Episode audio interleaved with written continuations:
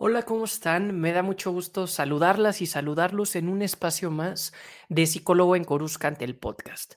Últimamente que salió la serie de Andor y que no ha tenido el rating o la buena respuesta en audiencia como lo habían tenido otras series, incluso que Novi o el libro de Boba Fett, que para el fandom no fueron tan, no sé, significativas o tan bien evaluadas, se está presentando un dilema en donde yo creo que los fans podemos estar preocupados en que si Disney va a privilegiar crear contenido con fan service para mantener contentas y contentos al fandom, porque vienen personajes tradicionales como Kenobi, Boba Fett o el mismo Grogu, o si ya no se van a arriesgar desarrollando contenido diferente, contenido maduro, contenido eh, adulto, contenido, no sé, un thriller que yo me atrevería a decir incluso psicológico.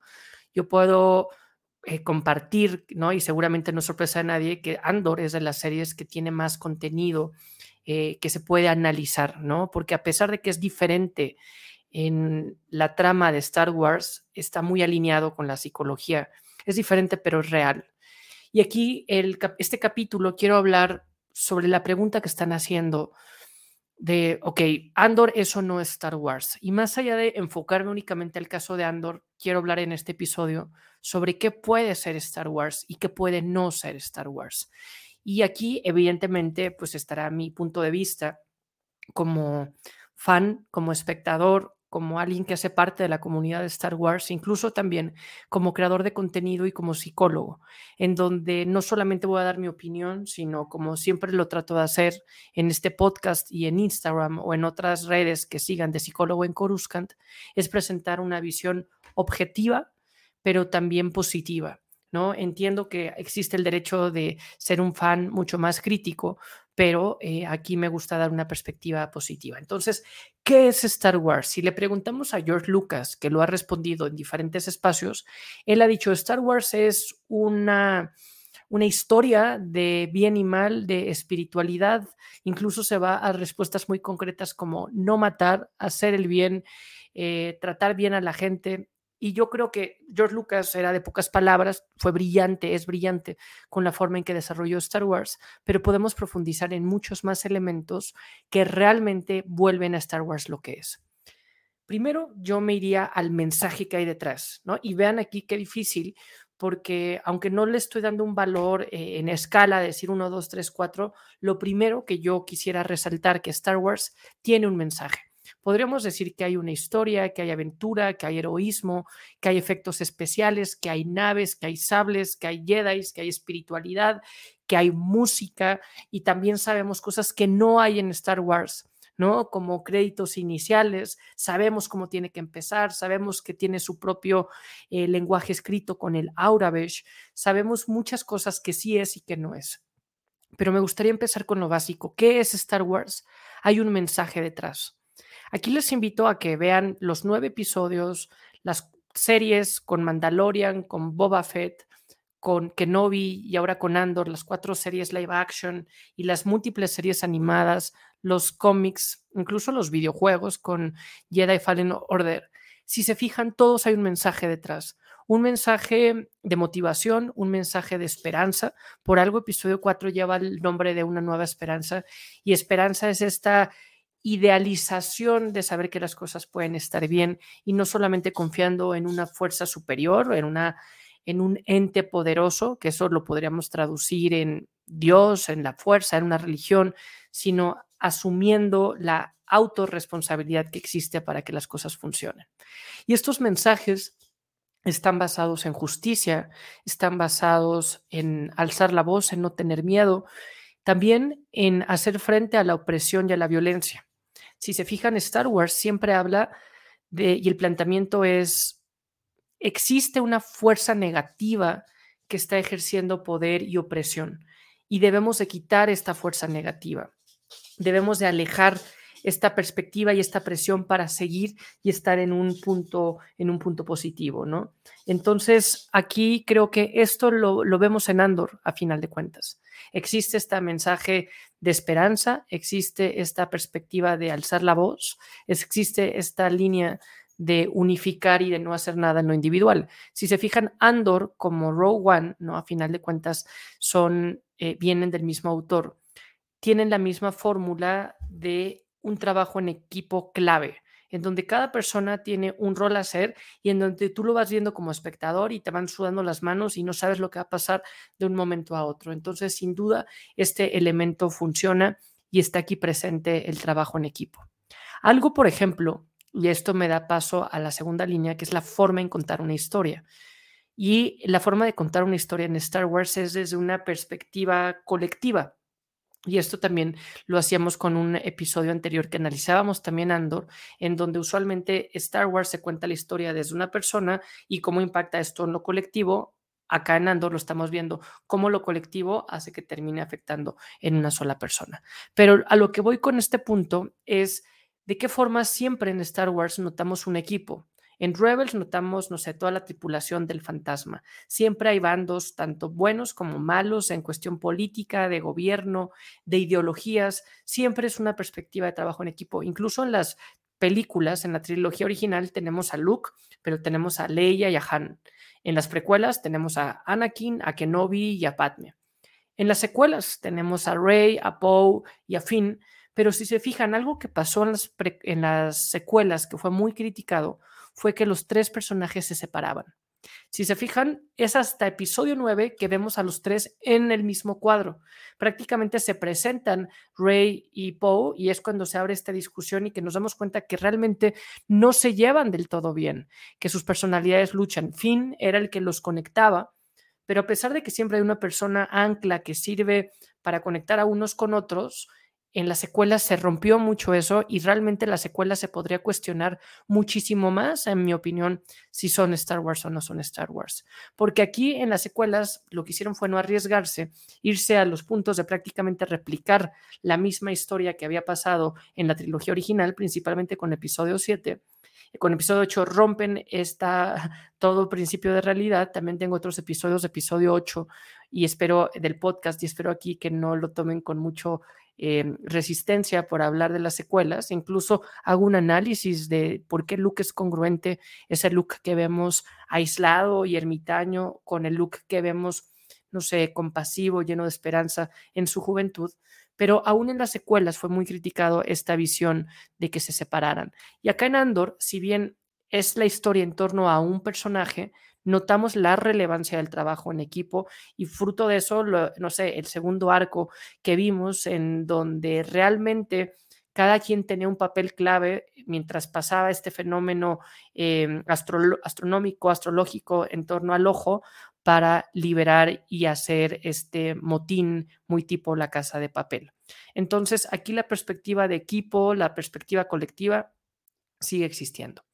Algo que ha pasado en, Star Wars y que lo he analizado muchísimo en este podcast, incluso es parte de la premisa, es el análisis del monomito. El monomito o, o, este mismo mito, esta misma historia que se repite generación tras generación, historia tras historia en el cine, en novelas, en la televisión, en, no sé, en la literatura clásica, griega, tanto oriental como occidental, este famoso viaje del héroe de Joseph Campbell, en donde se identifica una misma forma en que alguien va descubriendo ciertas herramientas para convertirse en héroe.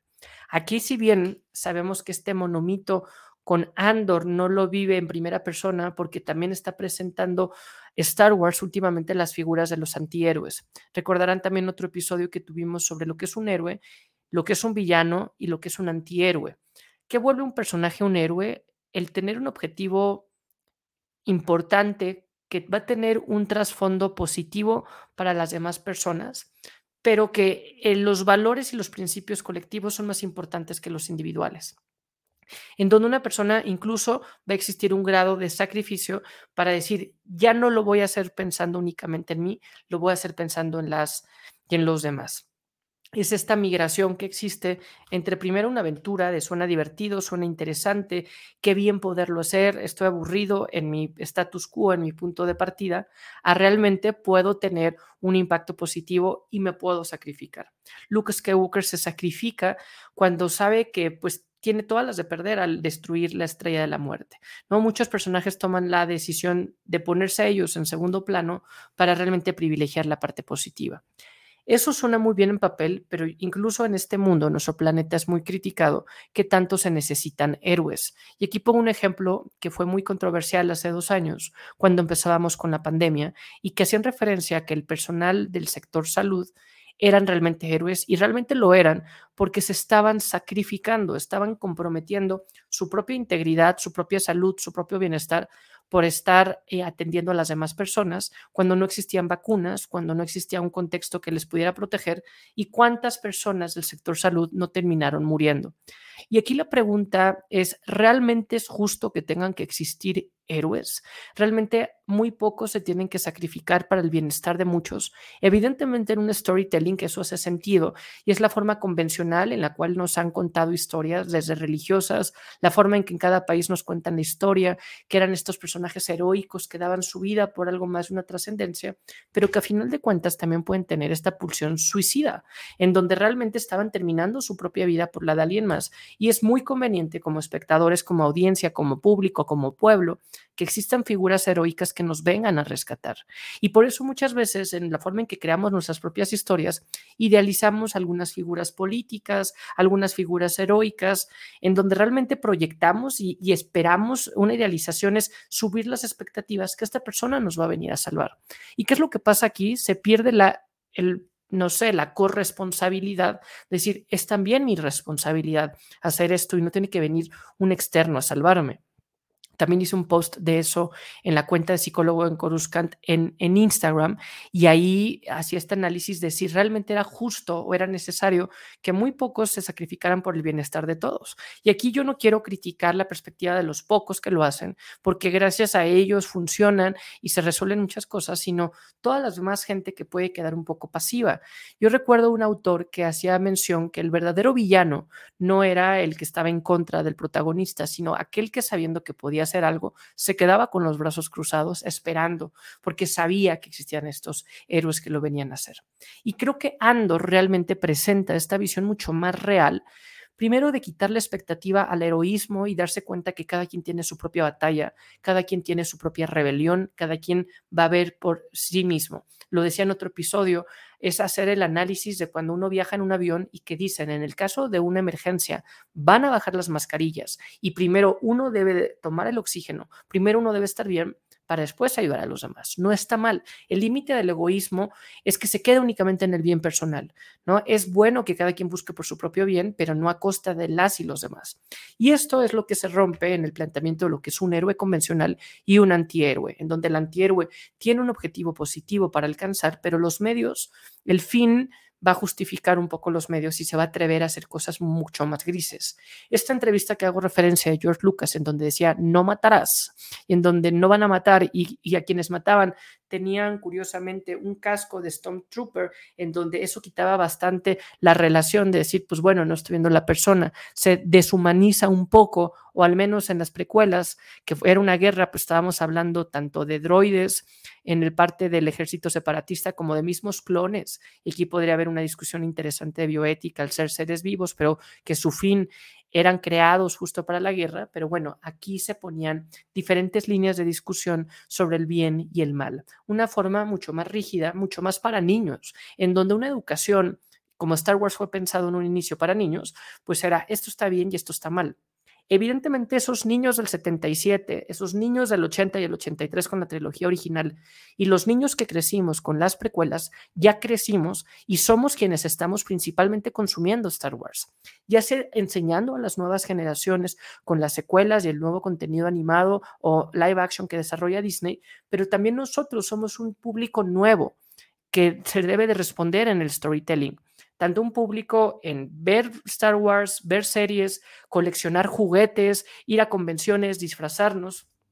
Realmente cuando nosotros como audiencia y fandom de Star Wars hemos venido creciendo, nuestras diferentes generaciones de fandom de Star Wars, ha seguido creciendo la demanda que ponemos ante el contenido de Star Wars. Y creo que Andor no está haciendo otra cosa más que satisfacer al pie de la letra lo que queremos. Siempre es muy crítico esto porque primero nos presentan una dualidad adulta, en donde no todo es bueno y malo, en donde realmente se rompen paradigmas, ¿no? Y rompen paradigmas que son en su mayoría congruentes con la historia de Star Wars. Las cosas que son incongruentes con Star Wars las tengo escritas en mi, en mi libreta. Aquí pueden ver mi gran libreta de Star Wars y yo hago este análisis porque lo que no toleraríamos como fans es encontrar un contenido incongruente, en donde ahora digamos como ya no y se descanonizó y tal punto, y ahí vuelvo lo mismo, las secuelas podrían tener mucho más estos planteamientos. Incluso que Novi podía tener algunas dudas al respecto, pero Andor está siendo congruente de pie de pies a cabeza y lo único que está haciendo es profundizando en el aparato psíquico, en las consecuencias, en las motivaciones, en los grises que existen en torno a ser rebelde. Es decir, ser rebelde va a implicar matar, va a implicar violentar, va a implicar actos que mucha gente podría considerar terroristas, pero que en el storytelling para un niño son buenos los rebeldes, son malos el imperio. ¿Y cuáles son estas algunas incongruencias o inconsistencias que he encontrado? Que prometo hacer un episodio cuando termine la primera temporada de Andor, en unos episodios más, en unas semanas más. Pero son cosas tan triviales como el hecho de que sí existe em, ropa interior en esa galaxia. ¿no? Recuerdan que Carrie Fisher en la trilogía original, eh, George Lucas no la dejaba usar ropa interior y él con la seguridad y certeza de ser el creador de este universo y de esta galaxia decía, no existe. Ahora hemos visto eh, incluso escenas un poco más íntimas con Adria Arjona, sobre todo en el primer arco, en donde se ve su ropa interior, ¿no? Y aquí vamos notando cómo va profundizando y van cambiando esto y que se va haciendo incluso más real cosas que no habíamos visto, noodles azules, leche sí de banza azul, pero también una leche de una cabra en el segundo arco blanca, ¿no? Esas cosas que realmente no es que vengan y digan no conocen la historia de Star Wars, al revés, le dan un valor muy relevante.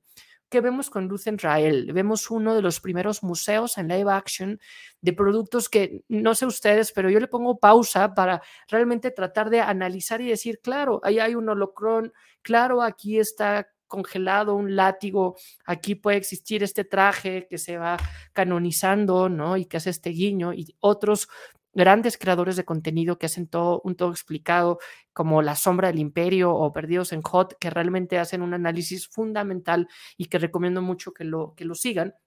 Y mencioné a dos de los grandes, pero existen muchísimos más que hacen contenido de primera. Y aquí realmente creo que Andor nos ha profundizado en esto y nos ha profundizado también en estos famosos claroscuros que nos presentan una realidad mucho más, mucho más apegada a lo que realmente pasa en esta, en esta planeta Tierra. ¿no? Entonces, viendo el tema de aventura, viendo el tema, bueno, aventura no lo había mencionado como tal, pero Star Wars es esta historia que te tiene en una aventura, ya sea de niños, ya sea de jóvenes o ya sea una aventura de espías como la que estamos teniendo. Y si algo ha tenido Andor es aventura total en cada uno de los episodios. El sexto episodio a mí me ha parecido de las obras más brillantes que he visto en capítulos de televisión, ¿no? Yo lo comparaba con la de Papel o lo comparaba con otras series que dices, qué bien hecho está este, este motín y este acto en donde me sudaban las manos de verlo, ¿no? Entonces creo que la aventura que en Star Wars la ha caracterizado lo tiene. Incluso eh, Star Wars también, si le preguntamos a gente, ¿qué es para ti Star Wars? Podría decir, pues, no sé, las naves, podría ser el espacio, la música, los efectos especiales, el conocer otro tipo de especies, ¿no? Y especies me refiero a seres vivos, no tanto las especies que se trafican.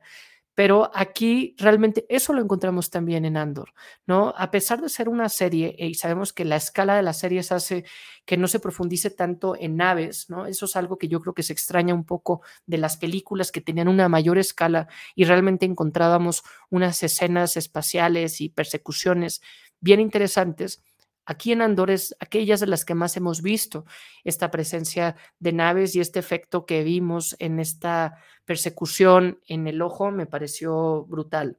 El tema de justicia está presente, el tema de amistad, efectos especiales y también el hecho de que sea otra galaxia. Algo que me gusta mucho de Star Wars es que se presenta y es la premisa de este podcast en una galaxia hace mucho tiempo ¿no? Y también justo el otro día hacía un post, perdón, voy a tomar un poco de agua. El otro día hacía un post sobre por qué empezaba hace mucho tiempo, porque le da un grado de rito, de mito, de solemnidad saber que ya pasó y también porque Star Wars siempre ha jugado con la temporalidad. Nos presenta un, un futuro, pero el futuro tiene eh, nos presenta un pasado futurístico para nuestro planeta, en donde vemos velocidad luz, o proyectores, vemos naves espaciales, pero las vemos ya viejas, las vemos utilizadas, nos rompe lo típico establecido que pensamos que son naves futuristas, tecnología y que todo va a funcionar bien. Nos lo presenta parchado, mal ensamblado, aceitoso, le da una, un clima de realidad bien interesante. También es en este retrofuturismo que juega mucho con el arte de conocer realmente cómo se veía en los 70s cuando se desarrolló el arte por primera vez de Star Wars con esta visión y estos fichas mucho más análogos, estas luces rojas y blancas, estas pantallas típicas de Estrella de la Muerte. Eso es Star Wars, esta atemporalidad que fue hace mucho tiempo, pero parece muy futurista, ¿no? incluso la misma temporalidad con la que nos van contando. Empezamos con el episodio 4, luego nos vamos con tal, las mismas series, episodio, o sea, Mandor lo vemos después de episodio 6, nos seguimos después con Boba Fett, que es inmediatamente después, y después nos vamos después de episodio 3 con Kenobi, y ahora nos vamos un poco más avanzado de Kenobi, pero antes de los demás, se va contando esta historialidad eh, de una forma bien diferente, como el mismo Filoni dice, nunca se cuenta de forma lineal. Pero ¿qué voy con esto? Siempre se cuenta en esa misma galaxia. Y se han creado una serie de preceptos, una serie de condiciones de esa galaxia que es fantasiosa, que existe en otro mundo, pero que a nosotros desde este planeta nos permite identificarnos. No es que haya algo totalmente opuesto a esta galaxia, no es que haya algo que no entendamos, es una galaxia creada por nuestro planeta, en donde realmente nos terminamos proyectando y nos ayuda bastante tener todo un universo en donde sabemos lo que está pasando. Y esa galaxia, esa galaxia mantiene sus preceptos y su construcción en Andor como nunca antes. ¿No? Estamos profundizando en política, estamos profundizando en el pueblo, estamos profundizando en relaciones de poder, en control, en autoridad, en exterminio de la galaxia, en estas relaciones de quien tiene poder lo ejerce sobre quien lo más lo necesita. Eso es lo que está pasando en esa galaxia. Esa galaxia sigue más viva que nunca e incluso se está reinterpretando. Algo que sabemos que ha sido un tema sensible para Star Wars es la parte política. ¿Qué pasó con las precuelas? Algo que no gustó, principalmente de episodio 1, era que tenía una perspectiva política muy eh, profunda, incluso aburrida. Yo recuerdo en el 99 tenía 11 años cuando fui a ver episodio 1 y evidentemente no entendía la mayoría de lo que explicaban del Senado, el canciller, la Federación del Comercio, eh, lo que implicaba ver a la monarca de Naboo tomando armas y cómo coexistía un planeta monarca eh, con riqueza, con una comunidad indígena Gungan, ¿no? Pero fue hasta después que vi tantas veces Star Wars Episodio 1 que lo fui entendiendo como yo iba creciendo y parte de lo que más expectativa me creaba de Andor era ver esta perspectiva política que realmente se profundiza. Yo estoy preparando algunos posts sobre política en Star Wars porque realmente nos representa este poder de democracia, de control. Uno de los siguientes episodios del podcast eh, de Psicólogo en Coruscant va a ser el control, visto desde Anakin y esta promesa que le hace, no sé, a Padme y a Luke y cómo se repiten diferentes enfoques. Pero bueno, esto es solamente un trailer de lo que vendrá más adelante. Pero la parte de política es algo que siempre eh, crea bastante polémica, que por eso criticaron las precuelas, por eso quitaron la parte de política en las secuelas y yo lo extrañé y también habíamos muchos fans que extrañábamos un poco más de explicación de qué pasaba con Hosnian Prime, con la Nueva República, con, incluso con la Primera Orden, que creo que eso poco a poco se irá revelando a través del Filoniverse, Fabro Filoniverse, con lo que pase con Mandalorian y con estos, no sé, efectos de clonación hasta llegar a Snoke, pero la parte política siempre ha sido sensible, pero aquí esto ha venido, ha venido pasando, ¿no? Entonces, yo quería dedicar este espacio para darnos cuenta, ¿no? No sé qué otra característica hace falta en Star Wars. Buena música. Em, es una eh, ópera, una soap opera eh, espacial, una novela espacial, y eso es algo que también estoy preparando algo de contenido qué elementos telenovelescos de yo soy tu padre, de estos plot twists que cambian cuando nos enteramos que Rey es nieta de Palpatine, tal vez nos hace falta un poco en este sentido telenovelesco, pero que creo que se están armando las fichas con la familia de Mon Mothma, con la situación de la hermana de Andor. Creo que se está preparando, como lo hemos dicho muchas veces y muchos otros lo han dicho, se está preparando a fuego lento esta serie y realmente espero que Disney no se deje llevar únicamente por los números. Sé que ya están grabando ahora la segunda temporada de Andor y es un contenido que creo y que espero que con el paso del tiempo se va a sobrevalorar. Ahora están pasando muchas cosas como existen otras series, tanto El Señor de los Anillos como The Game of Thrones, ¿no? Incluso de Marvel, cuando estaba She-Hulk con las que competía. Ahora va a tener un poco más el terreno eh, alto, por así decirlo, que va a poder eh, no tener esta competencia. Y también siento que vamos a ir pasando la voz de vale la pena ver Andor. Apenas se ha revelado poco más de la mitad de esta serie y creo que cuando estén los 12 capítulos para fin de año va a ser una muy buena oportunidad para maratones de gente que no la ha visto, pero que vale, vale la pena hacerlo. Eso es lo que yo creo que es Star Wars, una parte incluso de melancolía y de añoranza yo cuando he tenido la oportunidad de estar en otros espacios de otros creadores de contenido de Star Wars, me preguntan, ¿cómo viste por primera vez Star Wars? ¿No? O veo que esa tiende a ser de las primeras preguntas detonadoras cuando hay algún invitado. Y la gente habla de su niñez, de sus abuelos, de sus tíos, de verlas en el Canal 5 en México, en videocassette, en VHS, de verlas en español, de coleccionar. Hay un tema aquí de nostalgia por el pasado, cosa que Andor en su arte tiene esta nostalgia, porque vemos, no sé, toda una construcción setentera, retrofuturista, que es muy apegada a esta añoranza y a esta escena visual este arte gráfico de lo que es Star Wars. Entonces, yo creo que eso es Star Wars, que no, que no es Star Wars todo lo que no haya mencionado. No es una historia que se repita, no son diferentes versiones, no se eh, vuelven a contar, ¿no? Eso es algo que creo que gusta mucho.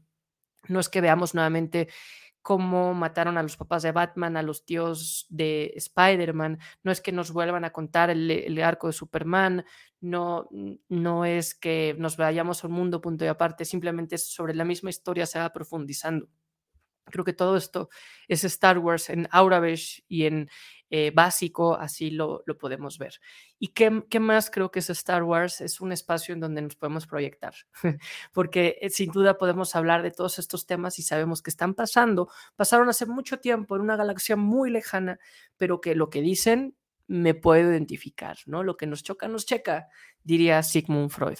Entonces, pues hasta aquí eh, este espacio. Por favor, si les gustó, suscríbanse, denle like, eso ayuda muchísimo a este espacio. No sé si están suscritas y suscritos, poco a poco vamos creando mucho más comunidad. También les invito a que me sigan en Instagram y que pongan en el chat si hay algún otro elemento que crean que es Star Wars y si este no lo ha cumplido Andor y por qué es así.